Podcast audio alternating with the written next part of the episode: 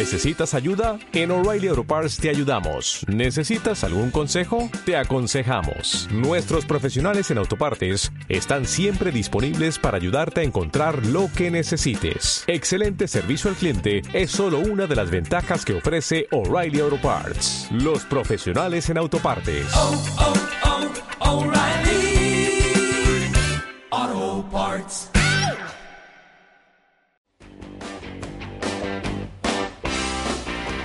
Celestino Rodríguez, ¿qué tal? Buenas tardes. Hola, buenas tardes. Vicedecano de Calidad y Coordinación de la Facultad de Formación del Profesorado y Educación de la Universidad de Oviedo, Celestino. ¿Verdad? Bueno, están eh, ustedes eh, trabajando en un proyecto con la Facultad de Psicología de la Universidad, eh, un proyecto, un programa en 3D para diagnosticar lo que estábamos comentando antes, ¿no? El trastorno por déficit de atención, que yo creo que a lo mejor, Celestino, mm, quizás lo mejor es decir qué es este trastorno. Bueno, pues eh, este trastorno de déficit de atención con y sin hiperactividad, pues es un trastorno del desarrollo generalizado que tiene su inicio en la, en la infancia.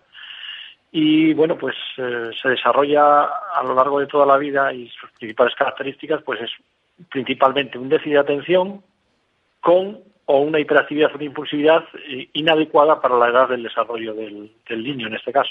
¿Se, ¿Se, está mm, dando cada vez más casos de este, de este síndrome?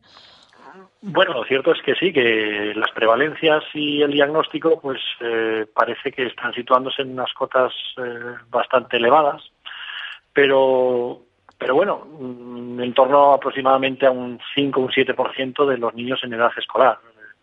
Quizás es algo demasiado nuevo en este país, pero bueno, en otros países como Estados Unidos es algo que ya bueno tiene cierta trascendencia, tiene años de historia y bueno, el diagnóstico es más habitual. ¿Y, por qué se produce ese trastorno? ¿Cuáles son las causas? Bueno, las bases principales están a nivel neurológico y de una disfunción a nivel neuroquímico de la sinapsis en el, en el cerebro. Sí. Esto también tiene una base genética importante eh, que ahora mismo pues está desarrollando mucha investigación a nivel médico en este sentido para descubrir pues eh, de dónde proviene esa neuroquímica deficiente, esos problemas en los neurotransmisores de, la sinapsis cerebral mm. y parece que bueno pues hay un componente genético bastante elevado que es lo que lo produce. Eh, nosotros pues estamos intentando ver pues objetivamente cómo es ese problema a nivel neurológico para lo cierto es que después se desarrolla en un ambiente, se desarrolla a nivel escolar, eh, y a nivel familiar para ver las repercusiones que tiene a nivel de fracaso escolar, como estamos observando. Claro, porque este, este es un, trastorno que si no se diagnostica y si no se trata, los niños en su vida cotidiana pueden tener problemas, Celestino.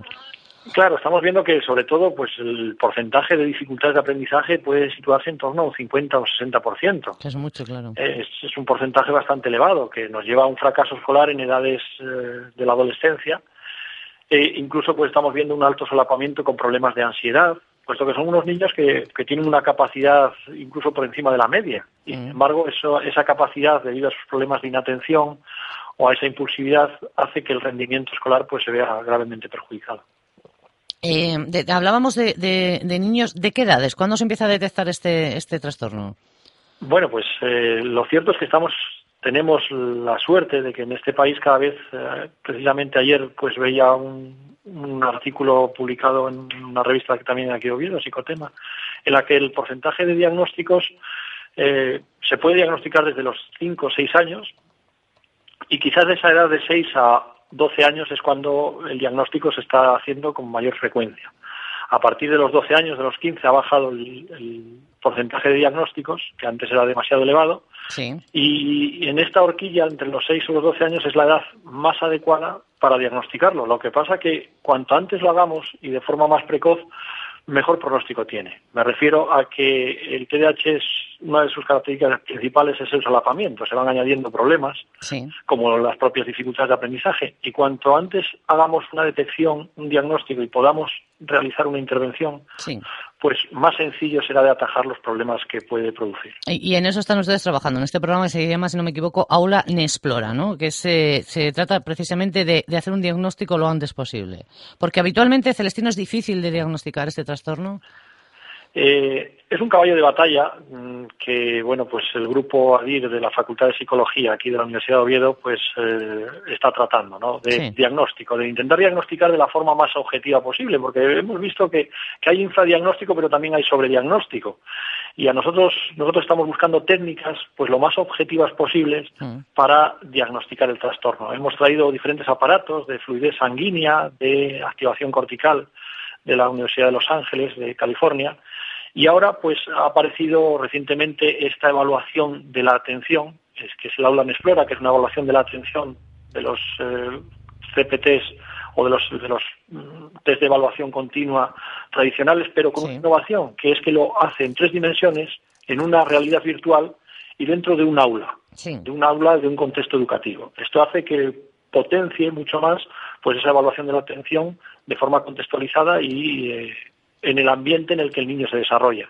Claro. que es un aula. Los, eh, los eh, padres eh, tienen bastante información sobre, sobre este trastorno celestino, porque claro, son los primeros que supongo, junto con los profesores, claro, que se dan cuenta de que algo pasa, ¿no? Pero no sé si, si a veces... pues también que se tarde un poquito en diagnosticar, pues, pues parte de, que no se sabe, ¿no? Porque no, no, se, no se puede saber todo, ¿no? Lógicamente. Claro, yo, yo, bueno, pues hablaba con el, uno de los creó el modelo teórico de, del TDAH era es el doctor Russell Barkley. Mm. Y, y, él me comentaba que él intuía que en este país, por ejemplo, en referencia a Estados Unidos, estábamos como 15 años por detrás para entender el problema, para entender cómo es el TDAH. Esto quizás se está mejorando y cada vez eh, pues estamos dándole mayor difusión, se está conociendo, se está viendo cuáles son las posibilidades, cómo es el diagnóstico, mm. quitando ciertos mitos que los padres pueden tener en torno al TDAH y esto hace que cada vez la información sea mayor. Pero yo creo que necesitamos progresar. Para eso, pues las asociaciones de, de familias con TDAH están haciendo una labor yo creo que muy positiva, las investigaciones, incluso la formación que estamos dando tanto a psicólogos como a maestros, mm. está yendo por este camino y creo que, bueno, pues están consiguiendo avances importantes. Las familias pueden recurrir directamente a las, a las asociaciones para, para entenderse para ver cuál es eh, la problemática y conocer más en profundidad este, este trastorno. Este, este proyecto que, hablábamos en, en, 3D ayuda muchísimo a eso, supongo. ¿Y, cómo, cómo funciona? ¿Cómo, a ver, ¿Cuál es el, el funcionamiento, la parte técnica, por decirlo de alguna forma?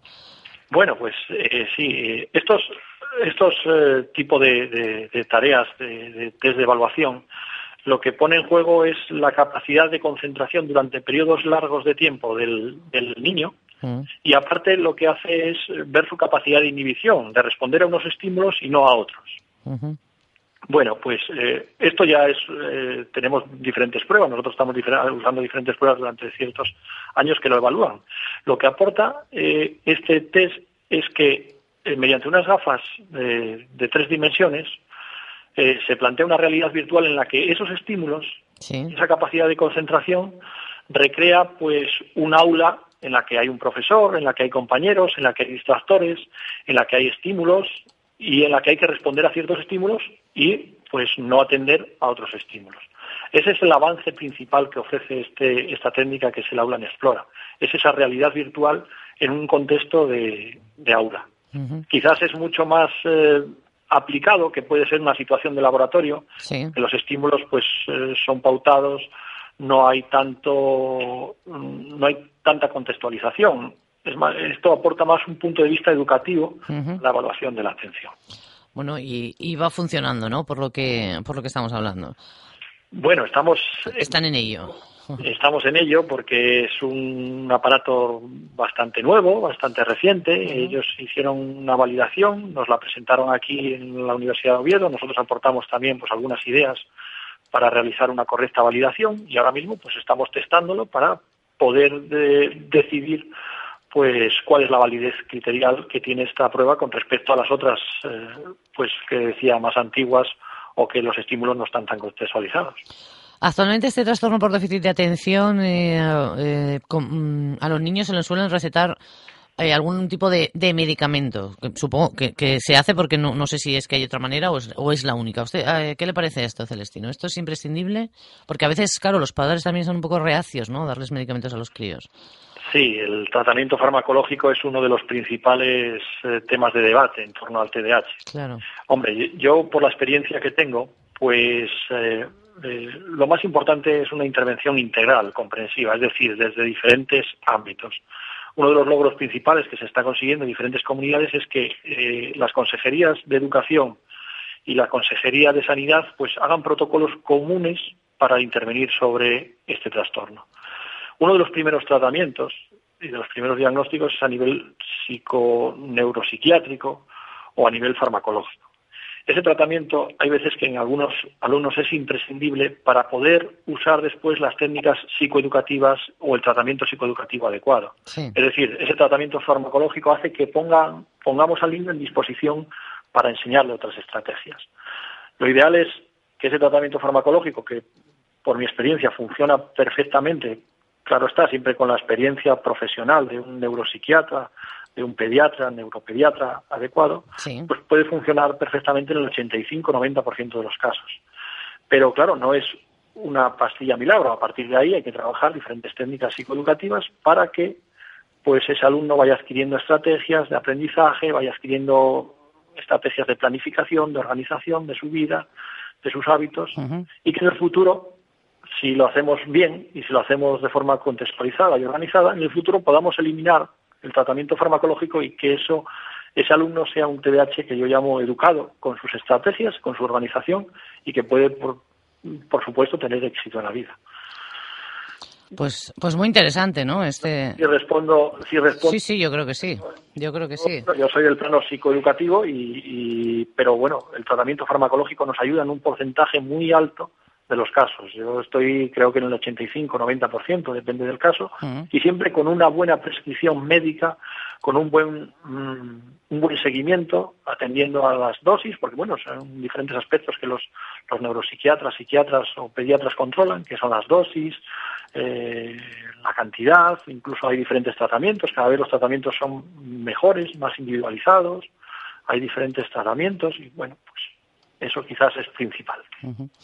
Bueno, pues eh, interesante, sí señor, y, a seguir avanzando, ¿no? Y, tratando, ¿no? De paliar este este trastorno de déficit de atención que a veces, efectivamente, como bien decía Celestino, a veces lleva hiperactividad, a veces no, pero cada vez está afectando a más niños. Entonces, cuanto antes sepamos qué pasa y cuanto antes podamos ayudarles, pues mejor, ¿no? Lógicamente. Bueno, sí, es, eh, hombre, nosotros estamos pues avanzando en esas técnicas también eh, ahora traemos del 5 al 7 de septiembre el 21 Congreso Internacional de Dificultades de Aprendizaje, el que en el que vendrán pues diversos expertos en TDAH a nivel mundial, tanto de Holanda como de Canadá como de Estados Unidos, para poder ir poco a poco sembrando pues el conocimiento, eh, las investigaciones y por supuesto las soluciones a este trastorno.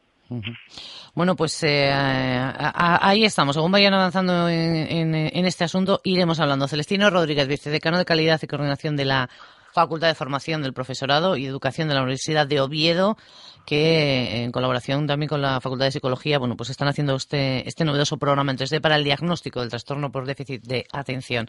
Gracias, Celestino. Un saludo desde la Radio Pública de Asturias. Muy bien, muchas gracias y un saludo.